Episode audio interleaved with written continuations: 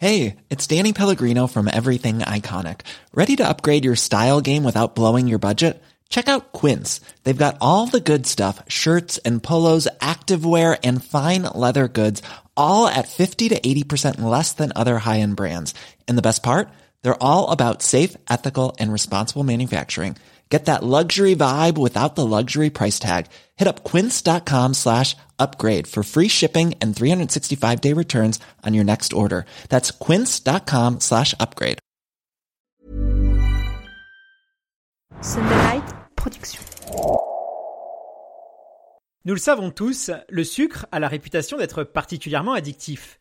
Par exemple, chez les jeunes enfants, l'envie de sucre est presque innée. D'ailleurs, avez-vous remarqué à quel point certains d'entre eux peuvent être comme assoiffés de bonbons, de lait concentré ou encore de jus de fruits? Cela peut même inquiéter certains parents qui se sentent parfois désarmés face à cette envie toujours plus grandissante de leur tout petit.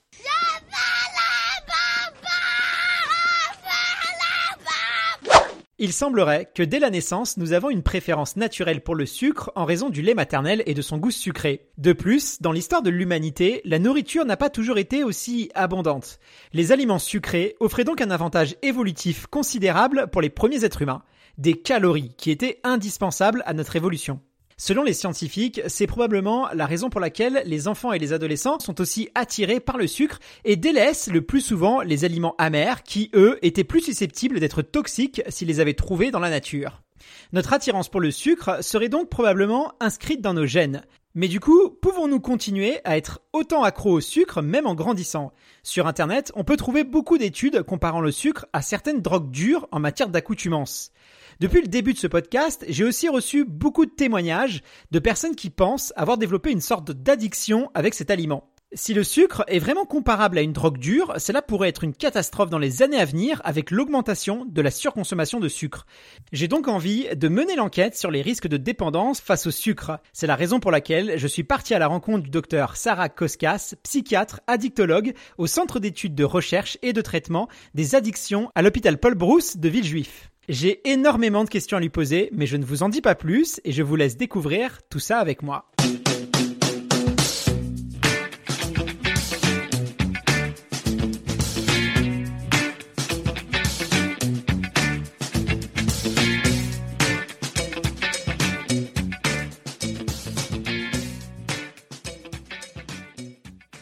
Bonjour docteur Koskas, merci infiniment d'avoir accepté euh, mon invitation et, de répondre à mes questions. Je suis sûr que vous allez pouvoir m'aider à comprendre euh, un peu mieux la relation qu'on entretient avec le sucre dans notre alimentation. C'est vrai que c'est un sujet qui préoccupe de plus en plus de monde et, et moi le premier. Et donc j'ai plein de questions à vous poser. Alors vous êtes une psychiatre spécialisée en addictologie et l'addiction euh, c'est un sujet complexe avec une multitude de représentations aussi bien morales que sociales et qui touche à des notions de plaisir et d'interdit. Alors c'est un sujet avec énormément d'enjeux parce qu'on estime aujourd'hui que 20% des causes de mortalité sont liées à des phénomènes d'addiction. Alors déjà pour que les choses soient peut-être plus claires pour euh, tout le monde, vous, en tant que psychiatre, comment vous définiriez l'addiction et quel type de patient euh, vous êtes amené à, recevoir en consultation? Alors euh, déjà, c'est très important en effet de, redéfinir les choses puisque le terme addiction est utilisé à tort et à travers et notamment même sur des paquets de bonbons, des paquets de chewing-gum. Euh, donc c'est important de, rappeler qu'une addiction c'est une maladie. Hein, c'est une maladie, c'est une perte de contrôle euh, de, la consommation d'une substance ou d'un comportement euh, qui engendre des conséquences négatives sur un temps suffisamment long. Hein, euh, il faut quand même qu'il y ait une certaine durée. On n'est pas addict si on fait un comportement où on a une consommation euh, inhabituelle pendant un mois ou deux.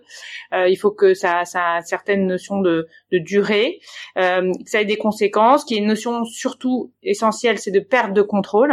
C'est-à-dire que euh, on peut faire quelque chose, consommer quelque chose qui n'est pas bon pour la santé ou qui est dangereux. L'addiction, c'est la perte de contrôle de, ce comportement ou de cette consommation qui engendre des conséquences négatives. Euh, alors c'est pas, il faut aussi euh, euh, bien être au clair sur sur cette notion de perte de contrôle. Il y a aussi beaucoup d'autres éléments qui doivent être ajoutés pour caractériser ce qu'on appelle aujourd'hui un trouble de l'usage, avec un phénomène de tolérance, notamment le fait de, de, devoir augmenter les quantités pour avoir le même effet, hein, une sorte d'accoutumance, avec des conséquences sur toute la vie du sujet. De, moi, je m'occupe principalement des addictions liées aux substances. on a très peu de demandes de, de, de consultation d'addiction au sucre précisément. C'est souvent euh, un, trouble qui est associé sur lequel on, que l'on va rechercher et que l'on va euh, éventuellement accompagner euh, lors de la prise en charge. mais il faut qu'il y ait des répercussions énormes sur la vie du sujet pour vraiment parler de pathologie. D'accord, donc on s'aperçoit que l'addiction, ce n'est pas un terme à prendre à la légère, c'est une maladie avec des conséquences qui peuvent être très graves sur la vie des personnes. D'ailleurs, j'ai lu récemment un article du Figaro Santé qui titrait, je cite, Le sucre présente un potentiel addictif aussi important que l'alcool ou la cocaïne. Alors j'ai l'impression que depuis les années 2000, il y a une sorte de prise de conscience du potentiel danger euh, du sucre sur notre euh, santé physique et psychologique, et de plus en plus de monde assimile le sucre à une Pourtant, euh, quand on observe les euh, effets euh, du sevrage, par exemple, chez les toxicomanes par rapport à des personnes qui suivent un régime sans sucre, et c'est mon cas actuellement, même si il y a effectivement des, petites similitudes, il y a quand même des différences qui sont très notables. Alors, est-ce que pour vous, la comparaison sucre-cocaïne, est-ce qu'elle est appropriée selon vous? Elle est dangereuse. Elle est dangereuse et, je pense pas appropriée. Aujourd'hui, il n'y a pas de consensus sur l'existence réelle d'une addiction au sucre, c'est-à-dire addiction au sucre, hein, avec le terme addiction, pour comparer aux autres substances psychoactives. Euh, aujourd'hui, on est plus à affaire à euh, un trouble de, de, la consommation qui euh, face à un produit qui est quand même assez différent. Hein, on peut pas comparer le sucre euh, au cannabis, à l'alcool. Alors certes, il procure du plaisir et c'est là où, où forcément on s'en mêle un peu les pinceaux. le sucre est une source certaine de plaisir, mais est aussi, dans sacré paradoxe, aussi source essentielle de vie. C'est-à-dire c'est une source nutritive qui est, qui est importante, mais on ne peut pas complètement comparer les choses. Alors, il est vrai qu'on peut avoir des compulsions, comme on appelle ça aussi des cravings au niveau des substances psychoactives, euh, vers le sucre, avec un sentiment un peu de perte de contrôle, comme si on n'allait pas, euh, c'est pas bon pour nous, mais on continue à consommer. Euh, ce qu'on ce qu'on va plus aujourd'hui au niveau de la de, la de la recherche, c'est qu'on est plus euh, addict, si vous voulez, au plaisir procuré par la saveur sucrée ou par le sucré plus en fait par la saveur sucrée euh, et c'est plus on va dire une addiction à ce plaisir procuré qui va nous donner envie de retourner vers le sucre beaucoup plus que le sucre en lui-même. Hein, donc euh, à différencier de la des substances psychoactives comme l'alcool, le tabac, le cannabis, euh, qui sont des substances. Et lorsqu'on est addict, on est addict à la substance, on est addict à la nicotine, on est addict à l'alcool, on est addict au tétrahydrocannabinol. Hum, là, au niveau du sucre, c'est plus au plaisir procuré par le sucre auquel on va vouloir se, se retourner à nouveau. Euh, qui est peut-être même à comparer peut-être un peu aux addictions comportementales, un, peu différemment que euh, l'ingestion euh, de, sucre à, proprement dit. Euh, donc on n'est pas réellement, on, a des circuits qui, qui, qui, se mêlent, qui sont similaires. Hein. On a euh, euh, le plaisir, mais comme on a aussi hein, du plaisir lorsqu'on a euh, des rapports sexuels, comme on a du plaisir lorsqu'on passe un bon moment avec des amis, on va utiliser les mêmes circuits neuronaux que l'addiction, sans pour autant que ce soit une maladie. Et puis, ce qui est vrai, qui est un peu un peu compliqué, c'est que le sucre, on ne peut pas vraiment vivre sans. et donc, du coup, on peut se dire, mais comment trouver un peu ce juste milieu. Et c'est pour ça que moi je compare un petit peu aussi à l'addiction comportementale, où l'addiction comportementale, l'objectif ce n'est pas forcément de ne plus jamais avoir ce comportement, mais plutôt de réapprendre à le contrôler. Très intéressant. Donc, si j'ai bien compris, on n'est pas forcément accro euh, au sucre lui-même, au produit euh, sucré, mais à l'effet euh, neurologique que fait le sucre sur nous, sur nos papilles. c'est une nuance qui est, qui est importante parce que effectivement, ça peut expliquer pourquoi aujourd'hui il y a des, il y a un nouveau problème qui est le problème des produits light, des produits zéro, qui créent une vraie addiction. Et aux États-Unis notamment, on sait qu'il y a de plus en plus de gens qui sont vraiment accros au soda zéro sans sucre avec de l'huile du Coran, et pourtant il n'y a pas de sucre. Donc là, on, on voit que voilà, on voit que la différence, ça peut avoir son importance. D'ailleurs, c'est un sujet que je traiterai plus tard. Euh, mais euh, moi, je le remarque quand même parce qu'aujourd'hui, euh, je suis un régime sans sucre ajouté, mais il y a quand même un certain plaisir, un circuit de récompense qu'on a quand on mange un produit sucré. Il y a vraiment, ça nous procure du plaisir et donc on a tendance à vouloir aller chercher ce plaisir-là. Oui, Mais comme il y a plein de choses qui font du plaisir, qui procurent du plaisir, heureusement, il y a aussi ce, que je voulais rajouter aussi, c'est que euh, il y a aussi des éléments qui sont pas exactement similaires. Vous l'aviez dit tout à l'heure, euh, les signes de sevrage, par exemple, lorsqu'on ne peut pas manger du sucre, ne sont pas du tout les mêmes signes de sevrage que l'on peut rencontrer face à une substance psychoactive, avec des signes physiques pour l'alcool, de tremblement, de sueur, de d'hypertension, de douleur, de, pour le pour les opiacés, par exemple on ne va pas avoir ces signes aussi importants euh, par rapport au, sucre. Et par ailleurs aussi, euh, on a ce phénomène, je vous disais, de tolérance, c'est-à-dire qu'on est obligé d'augmenter les quantités pour avoir le même effet. Avec le sucre, il y a quand même un phénomène de satiété euh, qui fait qu'à un moment on s'arrête quand même de consommer, ce qui est un peu différent des substances psychoactives où finalement nous on rencontre des gens qui euh, qui consomment 6 euh, 8 litres d'alcool par jour euh, comme si il n'y avait plus de limite à la quantité. Merci en tout cas de nous aider à, y voir plus clair parce que c'est vrai que dans la presse, euh, quelquefois, euh, on peut lire des, raccourcis ou, des choses qui sont pas forcément exactes en termes de, terminologie. Donc, euh, on, a bien compris les, nuances et les différences. Néanmoins, on, se rend compte que certaines personnes vont entretenir une relation assez, assez peut-être dangereuse avec le sucre.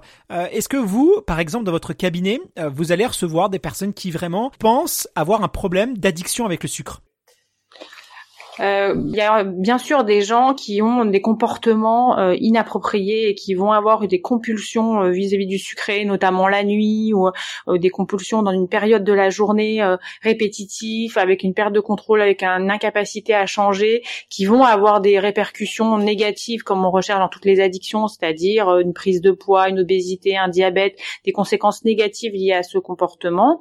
Mais c'est quand même assez rare que les gens consultent uniquement pour ça. Mais souvent dans nos, chez nos patients patients qui ont des patients qui ont des consommations de, substances psychoactives problématiques peut se surajouter cette addiction au sucre, euh, enfin ce comportement euh, lié au sucre euh, avec un phénomène de, de récompense. et là, on est plus sur un rééquilibrage plus qu'un phénomène d'abstinence, enfin un projet d'abstinence qu'on peut avoir pour d'autres substances.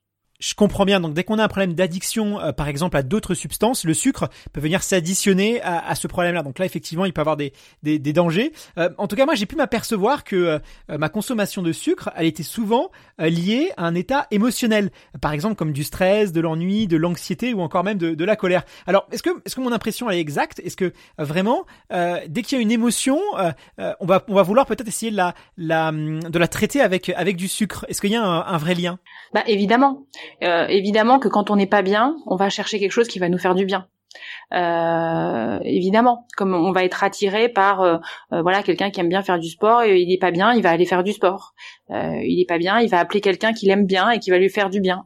Et forcément, bah trouver quelque chose de sucré, c'est quand même assez facile. C'est quand même un accès assez facile. Et donc on va très vite, en effet, avoir ce, ce, comportement. D'ailleurs, on utilise ça dès le plus jeune âge, hein, euh, euh, il arrive que euh, on utilise parfois des, de l'eau sucrée pour des bébés, pour les soulager face à des douleurs, comme à visée antalgique, apaisante, réconfortante. Donc oui, le sucre a un effet métabolique de satiété, de satisfaction, parce qu'on recherche une énergie et on va satisfaire cette énergie. Mais il y a aussi un effet hédonique avec un plaisir perçu qui va faire du bien. Et, et voilà. Et quand on veut retrouver des amis, forcément, c'est autour d'une bonne table euh, pour manger quelque chose de bon euh, avec un effet récompense. Euh, avec ce désir du coup, de, comme nous sommes des cerveaux humains extrêmement développés, on va mettre en mémoire que quand on fait ce comportement dès le plus jeune âge, ça fait du bien et donc on va avoir envie de le recommencer. Et bien sûr que on recherche un effet plaisir, bien sûr. Intéressant, est-ce que vous me dites, ça, ça me fait penser à autre chose. J'ai remarqué qu'il y avait des personnes qui semblent être pas du tout ou très peu sensibles à cet effet réconfort du sucre, qui sont même, euh, voilà, très peu intéressés par le sucre. Du coup, est-ce qu'il y a des personnes qui, qui peuvent être euh, peut-être prédisposées, euh, plus que d'autres en tout cas, à développer une, voilà, une, relation un peu plus compliquée avec le sucre. Et, et si oui, est-ce que ça va être lié à notre enfance, à notre éducation ou à des, à des facteurs génétiques? Oui, oui, c'est probablement plurifactoriel. Alors, ce n'est pas uniquement génétique. Dans certaines études, ils ont pu montrer quand même qu'il y avait une part génétique chez à peu près un tiers euh, des gens. Euh, donc, une part génétique, c'est-à-dire qu'on a voilà une, dans notre famille, il y a une sorte d'hérédité. Euh, mais il y a aussi, euh, dès le plus jeune âge, dès l'exposition prénatale, il y a certaines études qui ont pu montrer que euh, lorsqu'on a été exposé dans la vie fétale à, à, du sucre de manière précoce, on aura une prédisposition. bien sûr, si on une symptomatologie dépressive, on a des symptômes dépressifs, comme on disait tout à l'heure, euh, voilà, tout à l'heure on parlait plutôt d'humeur euh, fluctuante, mais lorsqu'on a des réels symptômes dépressifs, on va être plus à risque de chercher du réconfort, comme on va être plus à risque de prendre de l'alcool, comme on va être plus à risque de chercher du plaisir quelque part, euh, et donc du coup, une prédisposition. Et bien sûr que l'environnement, l'éducation, le fait de manger de manière inappropriée dès le plus jeune âge, c'est vrai la précocité Hein, de, cet apport de sucre. Hein.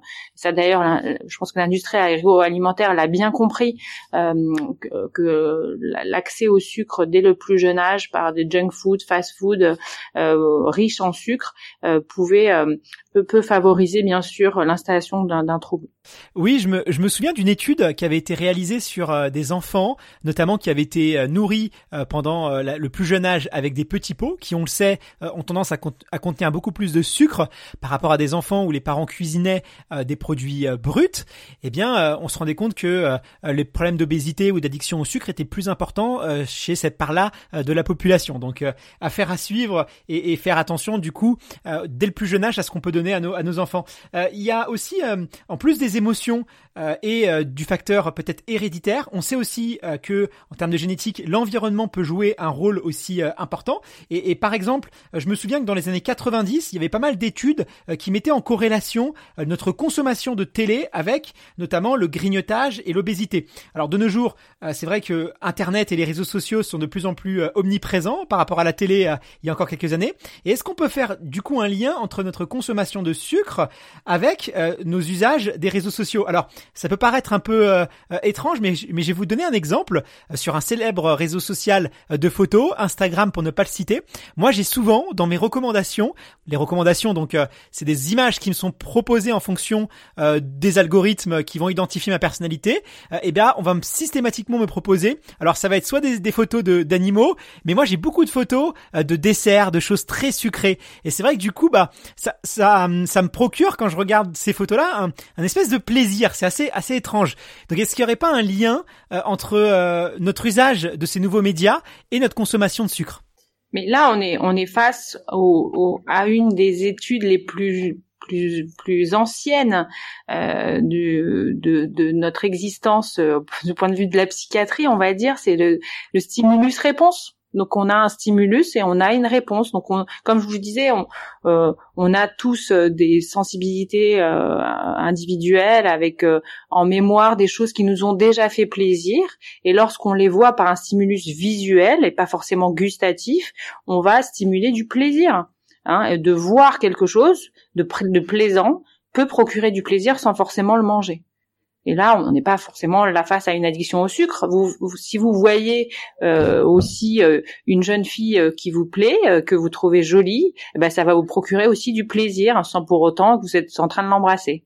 Donc c'est un peu, si vous voulez, c'est une autre forme de stimuli. Et en effet, je, je, pense que là, on touche quelque chose de fondamental, notamment par rapport à, à, à l'épidémie d'obésité euh, par ce captage euh, de, de, de, de, points importants euh, par, par nos téléphones euh, et, et cette publicité un peu imposée, non choisie, on, on, a un conditionnement et en effet un risque exponentiel de, de se diriger vers euh, des consommations. Alors pas forcément avec un risque d'addiction, mais un risque d'obésité, un risque de surpoids, euh, un risque de, de maladies cardiovasculaires, de diabète, euh, et d'autant plus avec ces nouvelles technologies qui nous apportent énormément d'avantages. Et eh ben on a des nouvelles maladies qui se développent forcément lorsqu'on est, on a toute la possibilité de d'avoir tout sans se déplacer. ben aussi on a c'est bien, c'est extraordinaire, mais on a du coup moins d'activité physique et on va manger des choses qui ont un effet plus rapide pour gagner aussi du temps euh, et donc quelque chose qui a un pouvoir sucrant peut-être plus important. voilà, mais je pense qu'on touche à quelque chose d'assez dangereux. D'accord, donc il faut être vigilant avec ces nouveaux outils, ces réseaux sociaux et notamment les, algorithmes qui les composent, parce qu'ils ont tendance euh, malheureusement à se nourrir euh, de nos petits travers. Euh, il y a autre chose d'assez contemporain, c'est aussi ce qu'on peut appeler la pression sociale, et notamment le, manger-bouger. On nous dit de plus en plus de faire de l'exercice, alors que paradoxalement les gens sont de plus en plus sédentaires. c'est pas une mauvaise chose, mais c'est vrai que la personne qui peut-être, on va dire, développe un phénomène de sédentarité, d'addiction au sucre, bah, bah, du coup va peut-être développer une, forme de double peine euh, en ayant un sentiment de culpabilité et de rejet euh, des autres. Est-ce que c'est pas un risque de d'aggravation euh, ça pour certaines personnes? Alors moi je, trouve ça dommage en fait le fait que si vous voulez, quand euh, l'évolution des choses, l'évolution de la santé, l'évolution euh, scientifique fait qu'on apprend de plus en plus de choses. Et aujourd'hui, on sait beaucoup plus que, euh, voilà, on, sait que c'est pas bon et que c'est de, de, trop manger. enfin, on évolue. Enfin, je veux dire, même si ça fait longtemps qu'on sait que l'obésité n'est pas bonne pour la santé, on voit qu'il y a une explosion de l'obésité et donc du coup, c'est important de bouger, c'est important. voilà, on a une évolution médicale, scientifique, et on sait beaucoup plus de choses. Et les gens le vivent comme une frustration, avec une privation de liberté, alors que on apprend des choses et qu'on découvre des maladies, euh, on découvre des choses et donc du coup, bah, on, voit que c'est pas bon pour la santé et donc il y a une dynamique en disant voilà, on sait que ça c'est pas bon et ça c'est bon. Et les gens le disent oui mais moi j'ai toujours fait ça donc moi je veux pas changer. Euh, et, donc du coup ils le vivent comme une privation de liberté. Donc on n'est pas dans une double peine. On est juste que on sait plus de choses aujourd'hui face à tout ça. On évolue la science évolue euh, on apprend on découvre des choses et, euh, et, et c'est pour ça que euh, euh, probablement on a fait beaucoup d'avancées, notamment vis-à-vis du tabac, et que ça bouge, et qu'il y a moins de consommateurs de tabac qu'il y a quelques années, comme il y a moins de consommateurs d'alcool, parce que les choses bougent, euh, les, les, mentalités changent, et probablement que vis-à-vis du sucre, qui est quelque chose sur le avec lequel on ne peut pas vivre sans, Hein, et qui est omniprésent, euh, euh, il faut accepter hein, que que bah, le sucre n'est pas que bon. Voilà. C'est, je pense que c'est un peu, euh, c'est un peu euh, ça où faut, faut peut-être aller. Après, il faut pas oublier la notion de plaisir. Euh, euh, je, je, pense qu'il faut aussi pas non plus stigmatiser les gens, comme vous disiez, par rapport à cette histoire de, de culpabilité. Euh, il faut, faut pas oublier que le sucre procure du plaisir. C'est une des choses qui procure du plaisir dans la vie, euh, et donc c'est important aussi non plus de pas non plus vouloir mettre les gens dans des cases. Effectivement. Et, une autre question que je me pose et que j'aurais peut-être pu euh, vous poser euh, euh, au tout début de notre échange, mais comment est-ce qu'on peut savoir qu'on commence à développer une, relation peut-être toxique avec le sucre? Est-ce qu'il y a des signes avant-coureurs qui peuvent, qui doivent nous alerter? Bah bien sûr, euh, lorsqu'on on a une perte de contrôle vis-à-vis de, des équivalents addictifs, euh, c'est-à-dire que voilà, on, on, se rend compte que tous les soirs on va on va manger un pot de glace, que tous les soirs on va avoir euh, des difficultés à contrôler et à répéter les choses malgré les malgré les, les conséquences, et qu'on commence à avoir quelques conséquences de type prise de poids, euh, problèmes cardiovasculaires, hypertension dans, un cas plus extrême un peu de diabète euh, et que euh, on commence à avoir euh, des difficultés euh, relationnelles. Enfin voilà on commence à avoir des conséquences et que on devient un peu irritable si on peut pas avoir les choses. En tout cas à partir du moment où ça provoque des conséquences négatives là il faut s'en inquiéter Hein, et il faut s'en inquiéter. Euh, alors il y a des, une échelle hein, qui, a, qui, a, qui, a, été validée en français, mais qui est pas euh, qui est pas euh, sur le plan consensus. Hein, quand je vous disais l'addiction au sucre, comme n'est pas n'est pas vraiment consensuelle, elle n'est pas utilisée vraiment pour faire des diagnostics. Elle est juste pour orienter euh, euh, éventuellement. Et donc la, la, consommation en grande quantité de produits, la compulsion alimentaire, le phénomène un petit peu de, de tolérance quand même avec des, des, produits de plus en plus sucrés, des comportements avec euh, plus de, boissons sucrées euh, de manière systématique quotidienne. Il faut commencer à se, poser des questions par rapport à ça. Euh, et donc l'idée, c'est pas d'arrêter complètement le sucre, mais de regarder. Moi, je, dis souvent même par rapport aux substances psychoactives, en général, les gens viennent me voir et disent mais qu'est-ce que je fais, qu'est-ce que je dois faire, où, j'en suis. Je, leur dis souvent de regarder leur consommation, de, de se regarder Hein, plutôt que de se laisser porter et de, de, de, repérer uniquement ce qui est négatif, regardez pendant une semaine, deux semaines, regardez votre consommation, notez ce que vous consommez, regardez, regardez et euh, en ayant un esprit un peu objectif. Voilà, on appelle ça nous un peu un carnet de bord. Euh, des consommations lorsque on est un peu flou on, on sait plus trop où on est euh, où on en est par rapport aux consommations et puis souvent après nous par rapport aux patients qui consomment des substances de type alcool, cannabis, il y a, y a des problèmes de mémoire, donc ils savent plus trop vraiment ce qu'ils consomment régulièrement. Euh, donc on leur demande de, de, faire un carnet de bord, et donc c'est bien de noter ces consommations euh, pour pour repérer et euh, et, euh, noter son poids et voir s'il y a une évolution euh, par rapport à ça. Et, et, là se dire qu'on commence à être dans une consommation à risque si ça devient problématique, donc avec cette prise de poids et ces comportements qui sont au quotidien. Justement, en début d'émission, euh, vous m'avez dit que euh, on était plutôt sur un rééquilibrage avec le sucre et non pas forcément sur une abstinence totale, euh, tout simplement parce que déjà le sucre c'est un élément qui est vital à notre santé, donc voilà, on, on, a besoin pour vivre. Mais comment comment ça se passe concrètement quand une personne a des problèmes? Est-ce que par exemple c'est un processus qui est long d'avoir une meilleure relation avec le sucre? C'est souvent des processus assez longs euh, puisqu'il y a souvent euh, ça, ça, marche pas du premier coup, ça, prend du temps. Euh, L'idée c'est pas un changement total et, de devenir euh, euh champion olympique de haut niveau au bout de trois mois. Ça, prend beaucoup de temps. Il faut s'autoriser aussi des entorses, il faut s'autoriser des, des, plaisirs associés et pas être dans quelque chose de radical parce que quelque chose de radical ça fonctionne pas. Hein, contrairement aux substances psychoactives où c'est beaucoup plus facile finalement d'arrêter totalement. Euh, L'abstinence est beaucoup plus facile que la consommation contrôlée hein, dans, les substances psychoactives. Euh, là, on est on est plus dans, un on a rééquilibrage et il faut aller à son rythme et éventuellement se faire accompagner si on n'y arrive pas et accepter l'aide euh, de l'autre aussi. Effectivement, on comprend bien la, difficulté. C'est vrai que quelquefois, ça peut être plus simple d'arrêter totalement euh, quelque chose de, que de pouvoir euh, euh, le gérer, le rationaliser, avoir une maîtrise dessus. Ça demande peut-être beaucoup plus d'énergie, beaucoup plus de temps, beaucoup plus, voilà, de pas faire les choses de manière extrême ou trop brutale. Ça, c'est quelque chose que je m'aperçois effectivement au, quotidien.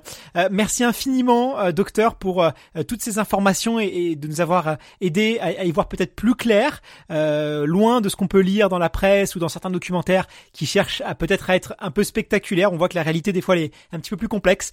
Merci infiniment et euh, peut-être à bientôt. Cette conversation avec le docteur Koskas a été très rassurante. Ça m'a permis de mieux comprendre les véritables situations de dépendance. Avant de commencer ce défi, j'étais anxieux à l'idée d'arrêter les sucres ajoutés. J'avais déjà essayé par le passé de les supprimer, mais sans résultat, parce qu'après quelques jours, je tenais plus et je craquais. Finalement, avec le recul, je pense que je n'étais pas suffisamment assez motivé pour tenter une expérience pareille. Quelquefois, c'est peut-être plus simple de penser qu'on est addict à quelque chose et que du coup, bah, c'est pas dans notre contrôle. Un peu comme une forme de déresponsabilisation. Si aujourd'hui je réussis mieux à cette expérience sans sucre ajouté, c'est peut-être parce que je suis déterminé à réussir cette fois-ci. Évidemment, c'est pas facile tous les jours, et plus particulièrement le soir, où j'ai vraiment envie de grignoter des choses sucrées. Quelquefois, je suis même à deux doigts de craquer. Je sais pas si je vais réussir à tenir jusqu'au bout comme ça. On m'a parlé des effets positifs que peut avoir l'hypnothérapie sur les petites dépendances et même les envies de grignotage. Il y a même des personnes de mon entourage qui ont réussi à arrêter le tabac grâce à cette discipline. Comme je suis un garçon plutôt curieux, j'ai envie d'en savoir plus. Ça peut peut-être m'aider à mieux vivre ces soirées où j'ai envie de craquer et de grignoter. Alors si vous voulez ne rien louper du prochain épisode, abonnez-vous au podcast et n'hésitez pas à me laisser une évaluation et à m'écrire un petit mot pour m'encourager ou me donner vos conseils et vos idées. Je vous donne rendez-vous dès vendredi prochain pour un nouvel épisode. Je vous dis à très vite.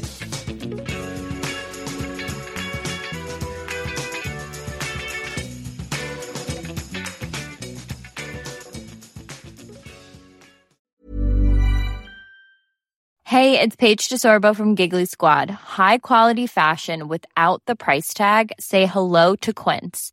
I'm snagging high-end essentials like cozy cashmere sweaters, sleek leather jackets, fine jewelry, and so much more. With Quince being 50 to 80% less than similar brands. And they partner with factories that prioritize safe, ethical, and responsible manufacturing. I love that. Luxury quality within reach. Go to quince.com slash style to get free shipping and 365 day returns on your next order. Quince.com slash style.